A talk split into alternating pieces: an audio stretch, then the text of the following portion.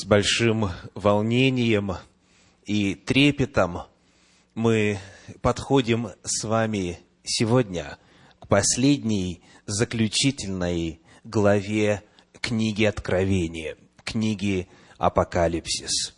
Продолжая цикл проповедей, посвященных изучению последней книги Библии, мы сегодня прочитаем в 22 главе книги Откровения первые семь стихов. Книга Откровения, 22 глава, стихи с 1 по 7. «И показал мне чистую реку воды жизни, светлую, как кристалл, исходящую от престола Бога и Агнца.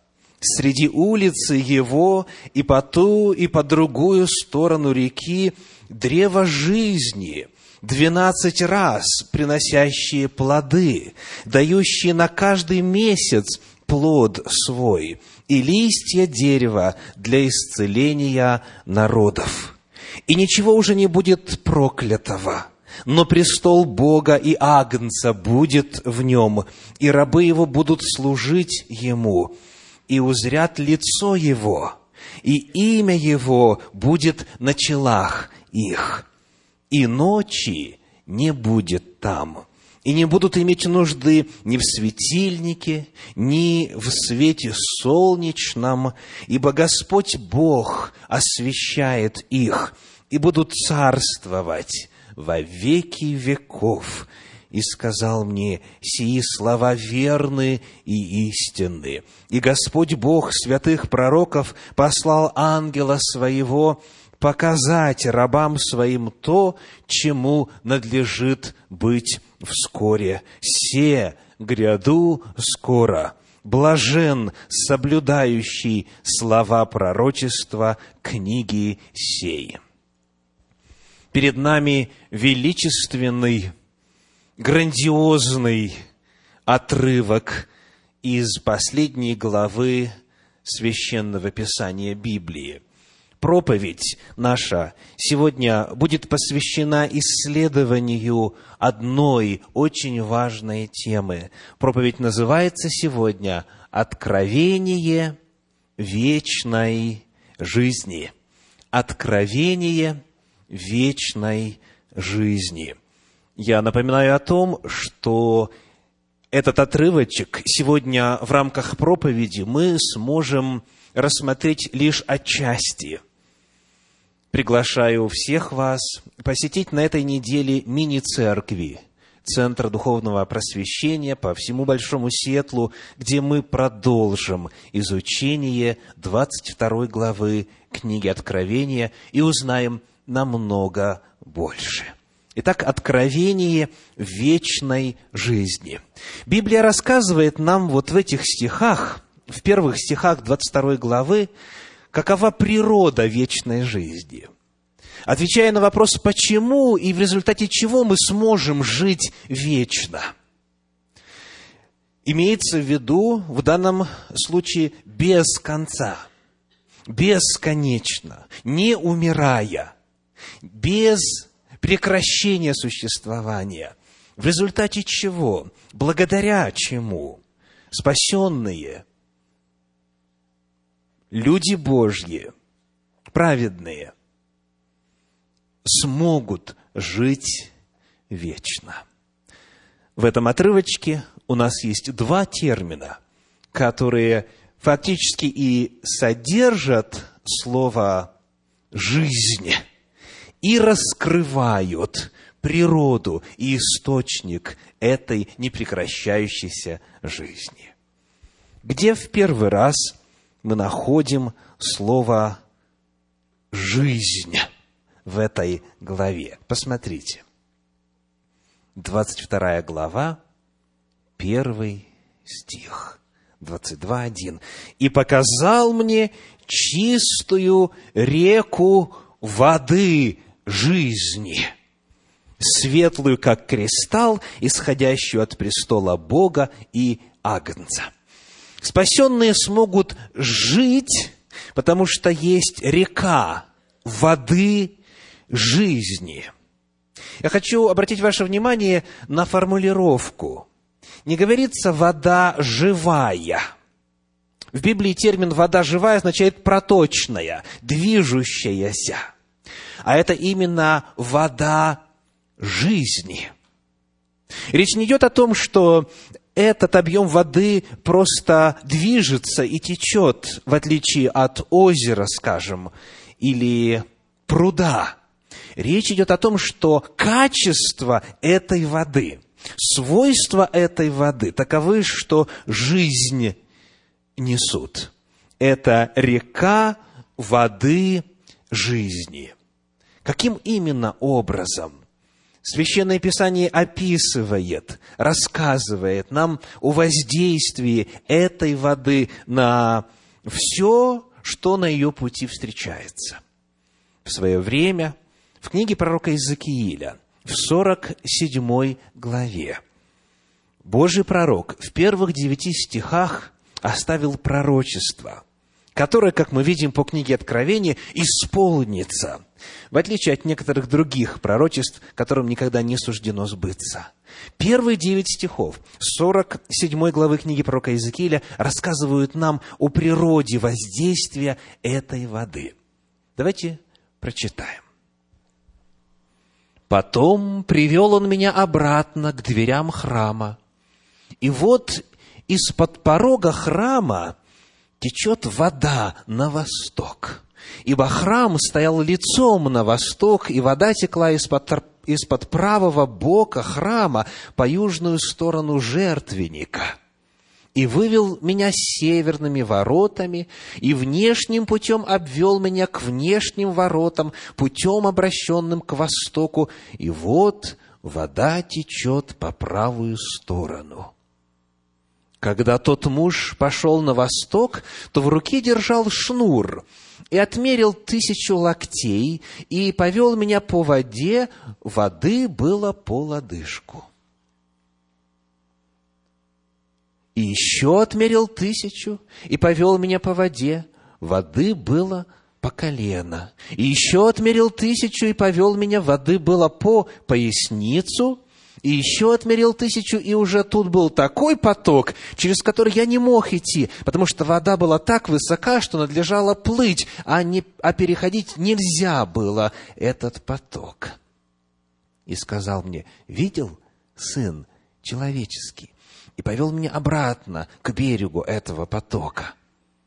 И когда я пришел назад, и вот на берегах потока было много дерев по ту и другую сторону – и сказал мне, вот здесь я прошу вашего особого внимания, и сказал мне, эта вода течет в восточную сторону земли, сойдет на равнину и войдет в море, и воды его сделаются здоровыми и всякое живущее существо, присмыкающееся там, где войдут две струи, будет живо, и рыбы будет весьма много, потому что войдет туда эта вода, и воды в море сделаются здоровыми, и куда войдет этот поток, все будет живо там.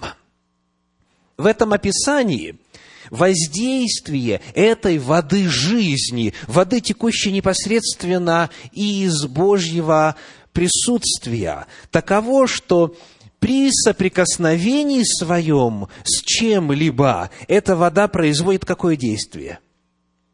Оздоровляющее, оздоравливающее и оживляющее, животворящее действие. Везде, где этот поток течет, поток воды жизни, он собою, своими свойствами изменяет все вокруг. Обратите внимание на то, что это не какая-то метафора или образ, или же аллегория. Рисуется реальная вода, физически воздействующая на то место, куда она попадает. И воздействие это по своей природе таково, что оно все оздоравливает и все животворит. Светлая река, чистая как кристалл, текущая от престола Божия, несет в себе живительную силу. Сегодня принято говорить, вода – это жизнь. И сегодня мы знаем, что без воды человек не сможет прожить дольше трех-четырех дней, максимум недели.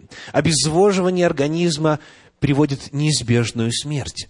Но эта вода не просто является источником жизни в том смысле, как мы сегодня знаем.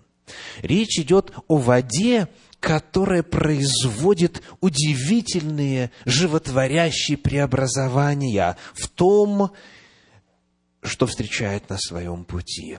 Это вода, которая будет давать жизнь. И течет она откуда? Сказано, исходящую от престола Бога и Агнца. Таким образом, то место, где Бог восседать будет на новой земле, в новом городе Иерусалиме, на престоле, вот оно становится источником, откуда исходит эта вода. Потому можно сказать о том, что сам Бог, являясь источником жизни, дает этой воде такие свойства, которые в состоянии быть способом оживления и оживотворения. Вода жизни – это первый ответ на вопрос о том, благодаря чему спасенные будут жить вечно. Они будут пить воду жизни. Желающий пусть приходит и пьет воду жизни даром, говорит Господь. Что еще мы находим в этом отрывке – в ответе на вопрос о том, какова природа продолжающейся и непрекращающейся жизни спасенных. Какой еще термин имеет в себе слово «жизнь» в 22 главе книги Откровения, в первых ее стихах? Это древо жизни или дерево жизни. Прочитаем как это описано во втором стихе 22 главы книги Откровения. Откровение, 22 глава, 2 стих говорит, «Среди улицы его и по ту, и по другую сторону реки древо жизни, двенадцать раз приносящие плоды, дающие на каждый месяц плод свой, и листья дерева для исцеления народов» есть река жизни и есть древо жизни. Что означает это слово? Для того, чтобы понять, о чем идет речь, давайте вспомним, где впервые древо жизни описано в Библии. И какими были его свойства – была ли это метафора, образ, аллегория, или Библия повествует нам о конкретном физическом реальном дереве с конкретными реальными плодами и листьями, имеющими конкретные реальные свойства давать жизнь? Что ваша Библия говорит?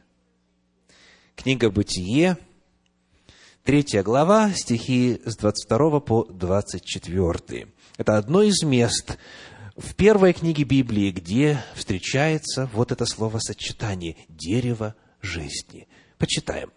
Бытие, глава 3, стихи с 22 по 24.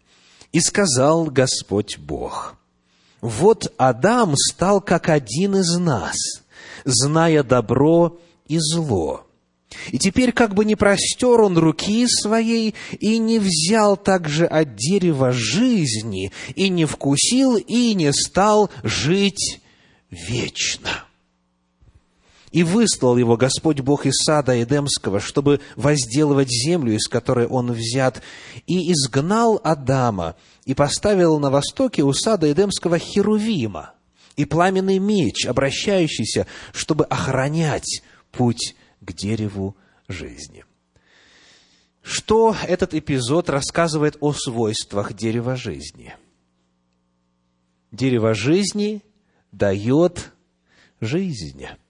И описывается конкретное физическое действие, чтобы он не простер руки своей, и не взял, и не вкусил, и не стал жить вечно. Вновь, конкретное дерево, конкретный плод, конкретные листья, и вполне физический, материальный способ получения жизни вечной благодаря доступу к этому дереву жизни. Но вот здесь нам необходимо уточнить один момент. Скажите, что было бы, если бы Адам и Ева уже после грехопадения на самом деле вот смогли бы, прорвав блокаду ангела Херувима, все-таки добежать и схватить заветный плод с дерева жизни, что бы с ними произошло? Мой вопрос такой, смогли бы они на этом основании никогда не умирать? Как вы думаете? Я вижу разные, разные, разные ответы. Потому что на самом деле представить, представить, что съев какой-то магический плод или листочек, человек может этим уподобиться безначальному и несотворенному Богу, который имеет жизнь в самом себе, который единственный, имеющий бессмертие по своей природе, такую мысль вообразить очень сложно. И было бы неправильно. Тогда в чем же смысл этого отрывочка? Вот что оказывается. Есть один глагол в этом повествовании, на котором держатся все остальные глаголы и причастия. И вот от разумения, от правильного разумения формы этого глагола зависит наше понимание всего того, о чем идет здесь речь. У нас в синодальном переводе сказано в 22 стихе так. «И теперь как бы он, Адам, не простер руки своей». Это глагол совершенного или несовершенного вида? Совершенного. Простер, не простирал, а именно простер. Дальше. И какой глагол идет? Взял. Совершенного или несовершенного? Тоже совершенного вида, да, взял, то есть простер совершенного, взял совершенного, и еще один глагол, и вкусил, и вкусил, и стал. В синодальном переводе все глаголы даны вот именно в такой форме. Это совершенный вид. То есть, описываются действия как бы единократные, не повторяющиеся. Теперь давайте сравним, как этот же стих звучит в современном русском переводе, в переводе Кулакова.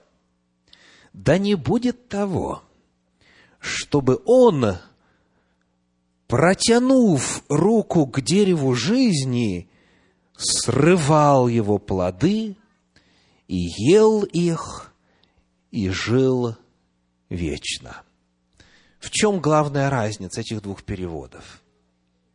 В одном действии единократное, в другом действии повторяющееся. Подлинник содержит глагол «шала», который используется здесь именно в несовершенном виде. Это, говоря категориями лингвистики, это имперфект. То есть, чтобы он не протягивал, не направлял свою руку, чтобы не было продолжающегося процесса, постоянного доступа к дереву жизни, потому что если таковой будет доступ, тогда что будет?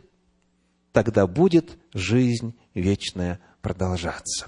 Итак, описание которое дано нам непосредственно в самом начале, где дерево жизни упоминается в Слове Божьем, говорит о том, что для того, чтобы жить вечно, необходимо от дерева жизни было питаться постоянно.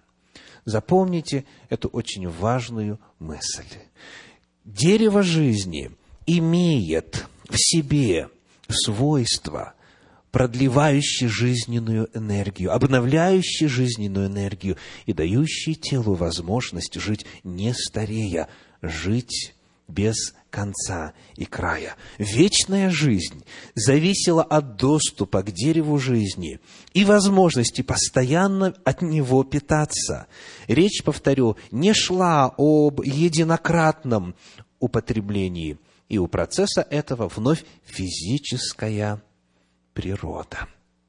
Итак, река воды жизни – это первый ответ на вопрос, благодаря чему люди будут жить вечно, и дерево жизни – это второй ответ на вопрос, благодаря чему спасенные будут жить без конца, благодаря возможности пить воду жизни и есть от дерева жизни. И вот теперь, зная это, мы можем по ходу рассмотреть еще некоторые особенности языка второго стиха 22 главы книги Откровения, того, который описывает дерево жизни. Говорится о том, книга Откровения 22.2, что этого, это дерево расположено странным образом. Как? Как? И по ту, и по другую сторону реки. И на одном берегу, и на другом берегу реки. Многим это вообще никак представить невозможно. Вот мы знаем свою родную березу, или тополь, или ель, она растет только на одном берегу реки, да? Чтобы одно и то же самое дерево росло и на другом берегу реки, это невозможно. Может быть, тот же вид дерева, та же порода, но это разные деревья, так? А Библия говорит о том, что дерево жизни растет и по одну, и по другую сторону. Как это возможно? Во-первых, у нас есть некоторая информация на эту тему все в той же 47 главе книги пророка Иезекииля. Я приглашаю вас прочитать вновь стихи 6 и 7, которые мы уже читали, а потом также стих 12. Иезекииля, глава 47, стихи 6 и 7 и 12. «И сказал мне, видел Сын Человеческий, и повел меня обратно к берегу этого потока. И когда я пришел назад, и вот на берегах потока было много дерев по ту и другую сторону. И стих 12. У потока по берегам его с той и другой стороны будут расти всякие деревья, доставляющие пищу. Листья их не будут увядать, и плоды на них не будут истощаться. Каждый месяц будут созревать новые, потому что вода для них течет из святилища. Плоды их будут употребляемы в пищу, а листья на врачевание. Итак, похоже ли это описание на то, что мы имеем в 22 главе книги Откровения? Да. Это описание все той же реки, воды жизни, и на обоих берегах деревья растут, и также 12 раз приносят плоды, и также листья используются, как сказано у Иезекииля, на врачевание.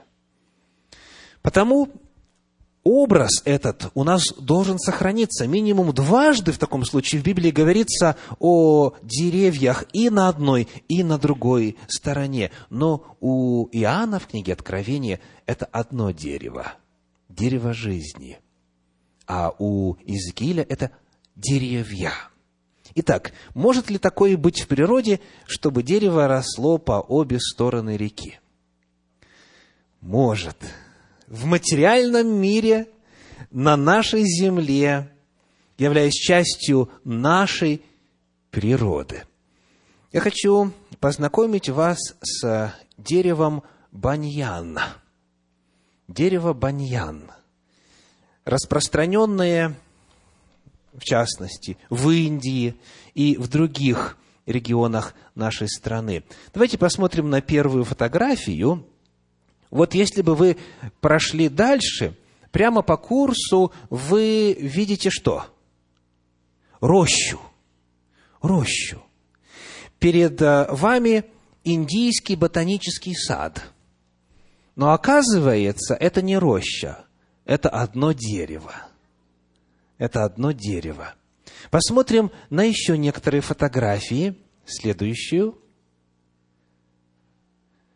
Вот, пожалуйста, улица, и по одну, и по другую сторону растет все то же самое дерево. Его называют Великий Баньян.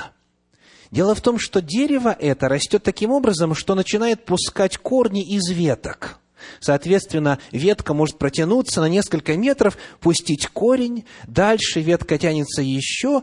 Таким образом, крона именно этого дерева имеет длину окружности около 350 метров. Крона одного лишь дерева. Наибольшая высота достигает 25 метров. Посмотрим на еще несколько фотографий. Вот, пожалуйста, можно прогуливаться посреди дерева. Следующий снимок – и, наконец, последний. Площадь этого дерева составляет примерно полтора гектара. В настоящее время Великий Баньян имеет 2880 воздушных корней, доходящих до земли.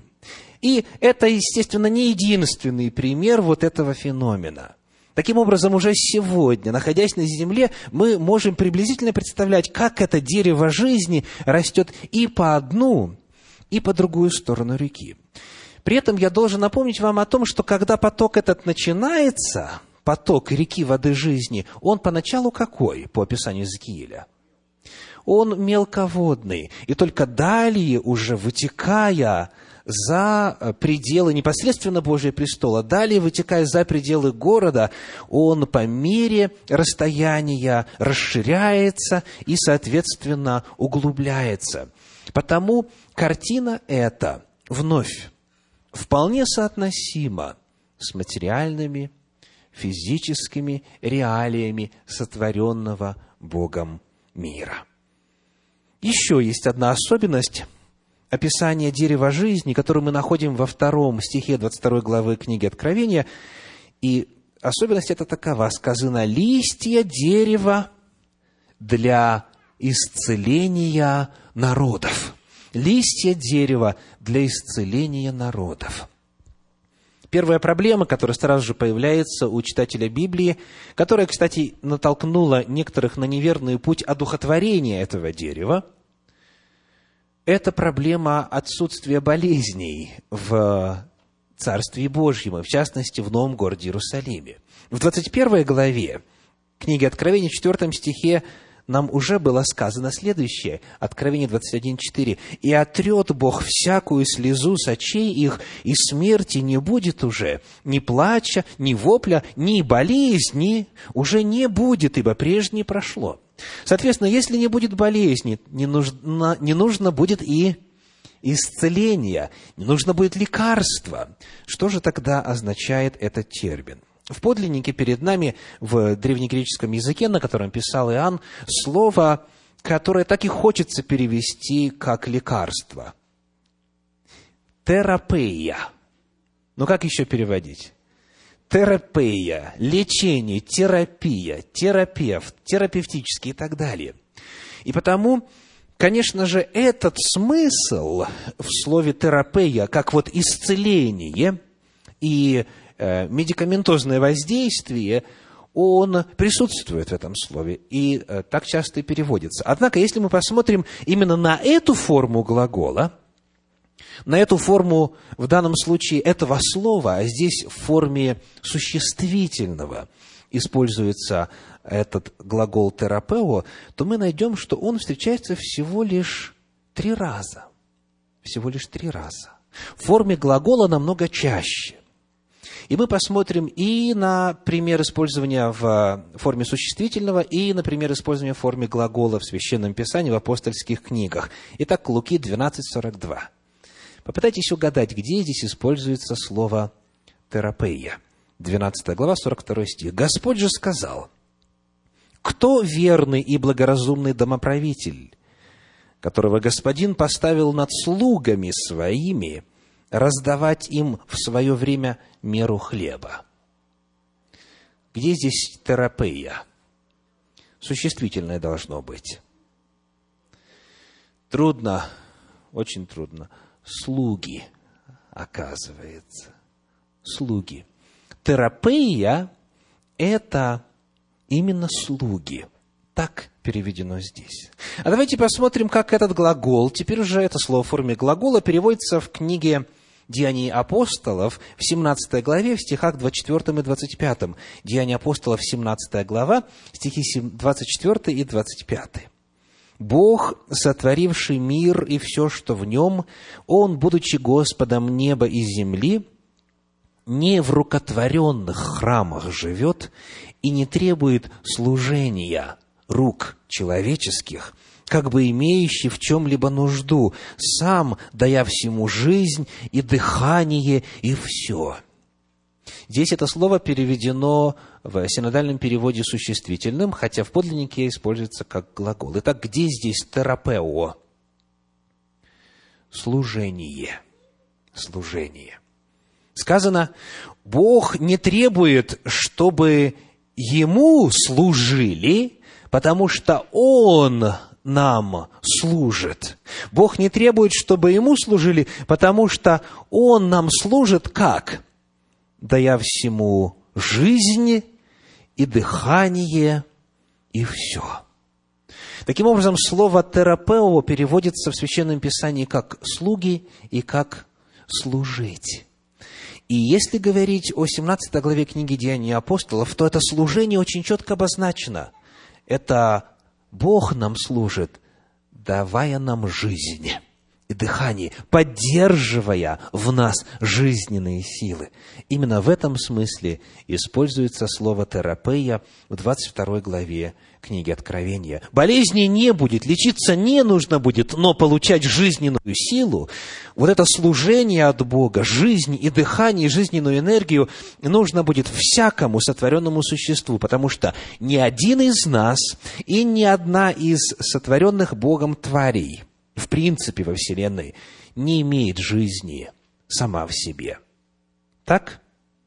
Нам нужно будет получать эту жизнь. И Бог предусмотрел это удивительное свойство дерева, которое питается водами жизни, от Бога самого исходящими, для того, чтобы вода жизни и дерево жизни служило способом продления жизни спасенных. Листья дерева для продления жизни народов. Итак, сегодня наша тема называлась как? Откровение вечной жизни. Вот как Слово Божие рисует перед нами жизнь вечную. И я должен сказать, что чрезвычайно рад именно такой картине. К сожалению, в силу исторических причин многие жизнь вечную представляют как пребывание в таком бестелесном состоянии – то есть это какие-то полупризраки, какие-то духи, какие-то нематериальные субстанции, витающие где-то в каком-то измерении. И, соответственно, многие, задавая вопрос себе, говорят, а хочу ли я так жить?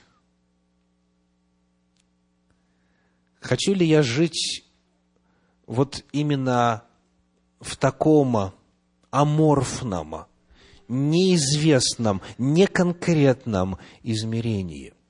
Библия говорит, что Божья цель – восстановить все, как было – вернуть на землю потерянный рай. Бог сотворил Адама и Еву из плоти и крови. Бог сотворил их с конкретными физиологическими функциями. Он сотворил их с пятью органами чувств. Он сотворил их способными жить, радоваться жизни. Он сотворил их телесными, материальными существами. И Божья цель заключается в том, чтобы все именно восстановить. Когда Господь Иисус Христос восстал из могилы, тогда к телу Его можно было прикасаться. Он сказал, осижите меня, пощупайте меня, удостоверьтесь, что я реален, я не призрак, я не дух, дух плоти и костей не имеет, как видите вы у меня. И Слово Божье в апостольских писаниях говорит нам о том, что наше тело будет сообразно славному телу Его, телу Иисуса Христа, вот тому прославленному телу, которое рисуется нам после Его воскресения. Соответственно, для того, чтобы поддерживать жизнь в конкретном материальном теле, необходимо влага, вода жизни и необходима пища жизни. Река жизни, древо жизни. Помимо всего прочего, что на новой земле искупленные смогут употреблять, что будет радовать вкус и глаз и обоняние, у них будет река воды жизни и будет дерево жизни, которое будет давать им необходимую для продления жизненной силы и энергию, чтобы жить без конца и края. Вот откровение вечной жизни. И теперь в самом конце вопрос. Кто сможет войти в этот город, где Бог восседает, где из-под его престола течет река жизни, на берегах которой дерево жизни? Кто сможет там оказаться? Прежде вопрос, желаете ли вы там быть? Желаете ли вы быть? Вопрос каждому лично я задаю. Желаете ли вы быть в небесном золотом городе Иерусалиме? Библия рассказывает, как там оказаться. И ключ этот теперь Бог каждому из вас лично вручил – со своей стороны он все сделал. Он говорит, я имею ключи ада и смерти. Он отдал себя в жертву. Он пролил кровь свою. Он искупил и оплатил все грехи ваши, грехи всего мира. И ключ этот теперь он вручил вам. Теперь от вас зависит, отомкнете ли вы дверь Золотого Иерусалима. От вас зависит, отверзите ли вы дверь для того, чтобы войти в Царствие Божие. Он со своей стороны все уже сделал. Больше ничего сделать уже невозможно. Бог себя отдал до остатка, до смерти и смерти крестной. Он оплатил ваше место там, в этом городе. Что вам нужно сделать? Что каждому из жителей земли нужно сделать тому, кто хочет быть в этом небесном городе. Вот как книга Откровения отвечает на этот вопрос. Откровение 21 глава, 27 стих. Откровение 21 глава, стих 27. «И не войдет в него ничто нечистое, а, и никто преданный мерзости и лжи, а только те, которые написаны у Агнца в книге жизни». Итак, каков первый ответ на этот вопрос? Кто войдет? Тот, кто написан у Агнца в книге жизни, у Агнца Божия, Христа Иисуса, Мессии и Спасителя человечества. Вот в его книге нужно быть записанным. Обратите внимание, что это единственный путь. Нет иного имени под небом, данного человеком, которым надлежало бы нам спастись. Есть только один путь к Богу, есть только один способ, один ключ, одна дверь. И она лежит путем состоявшимся в служении Господа нашего и Спасителя. Только лишь те, кто записан в Его книге, смогут жить в Небесном Иерусалиме.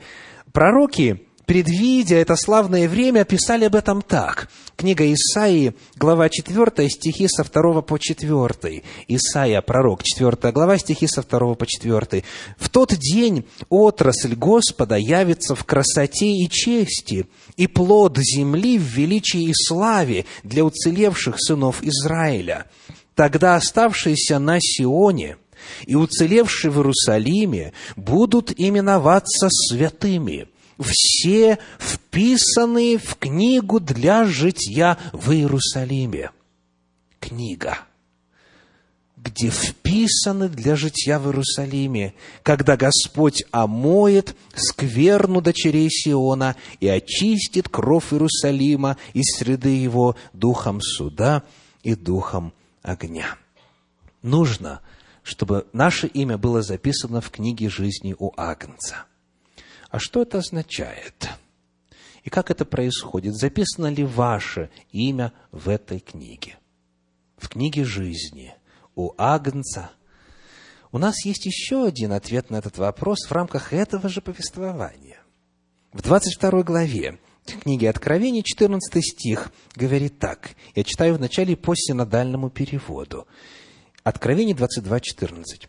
«Блаженны те, которые соблюдают заповеди Его, чтобы иметь им право на древо жизни и войти в город воротами». Итак, здесь какое условие выражено? Блаженны те, которые соблюдают заповеди Его.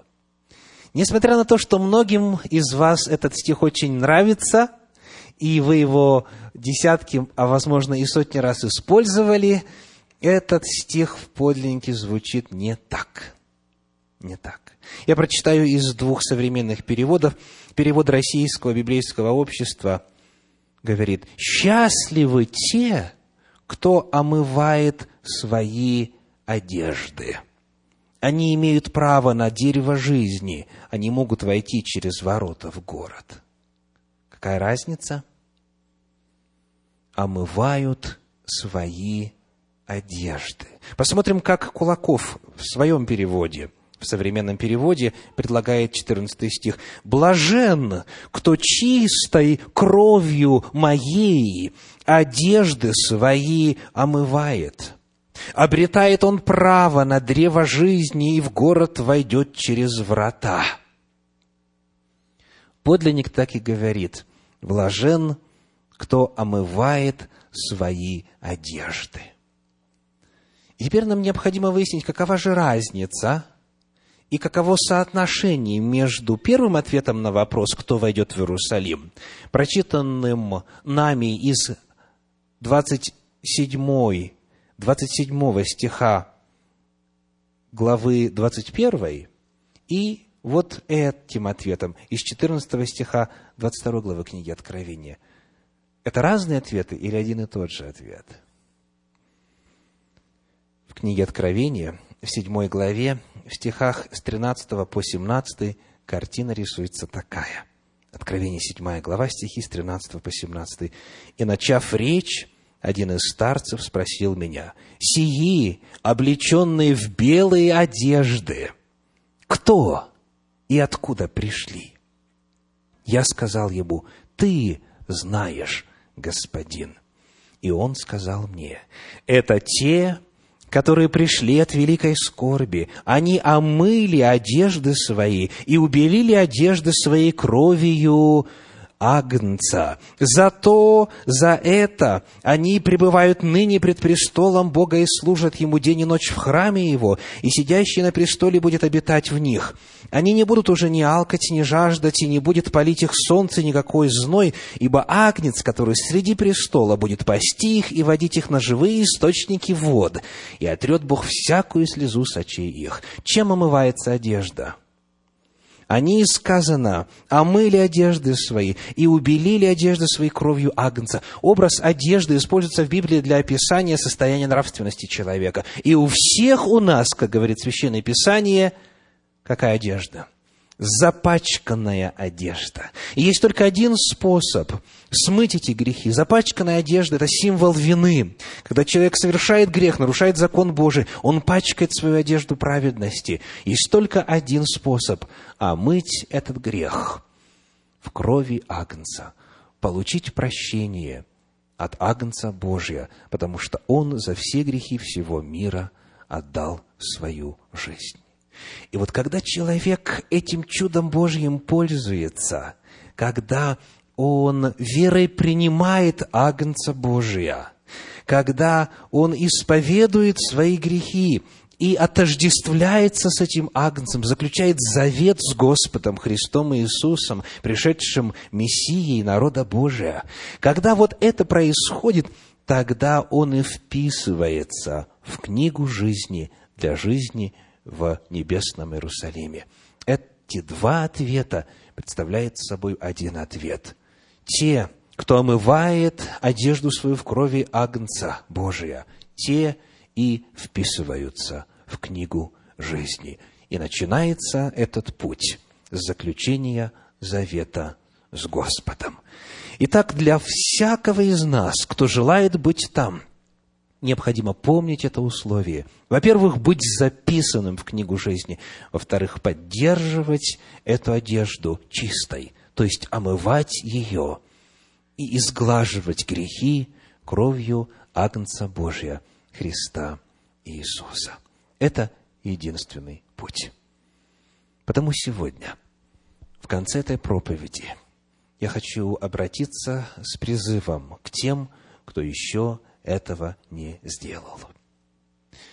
Если вы еще не в завете с Господом, если вы еще не заключили завет омовением грехов своих, полным погружением в воду, как заповедано в Священном Писании, я призываю вас принять это решение сегодня, сейчас.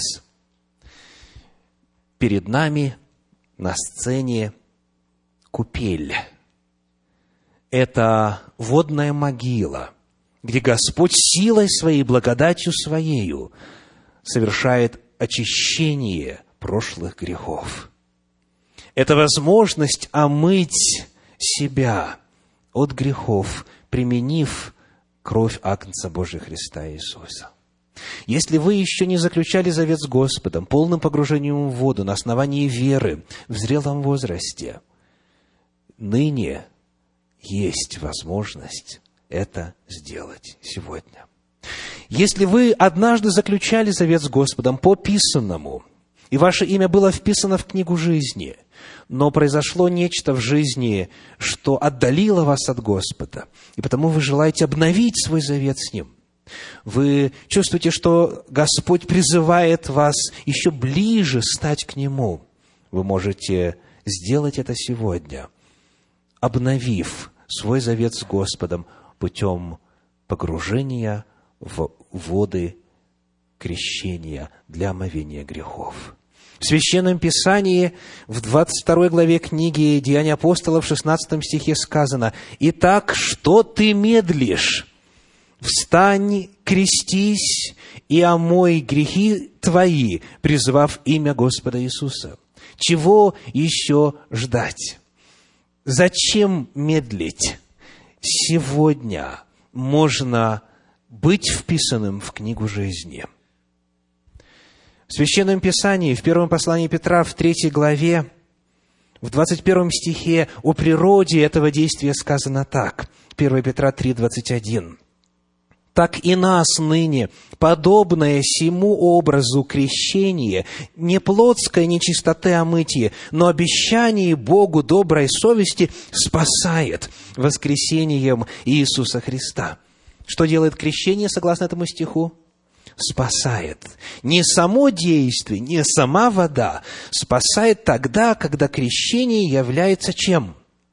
Обещанием Богу доброй совести. Крещаемый перед крещением, согласно Библии, должен дать обещание, должен дать обет Господу. Он должен совершить исповедание веры.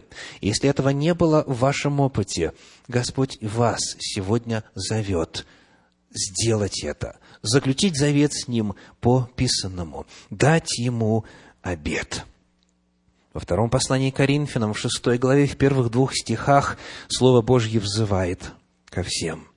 2 Коринфянам, 6 глава, первые два стиха. «Мы же, как споспешники, — пишет апостол, — умоляем вас, чтобы благодать Божия нечетно была принята вами». Какая опасность рисуется в этом стихе?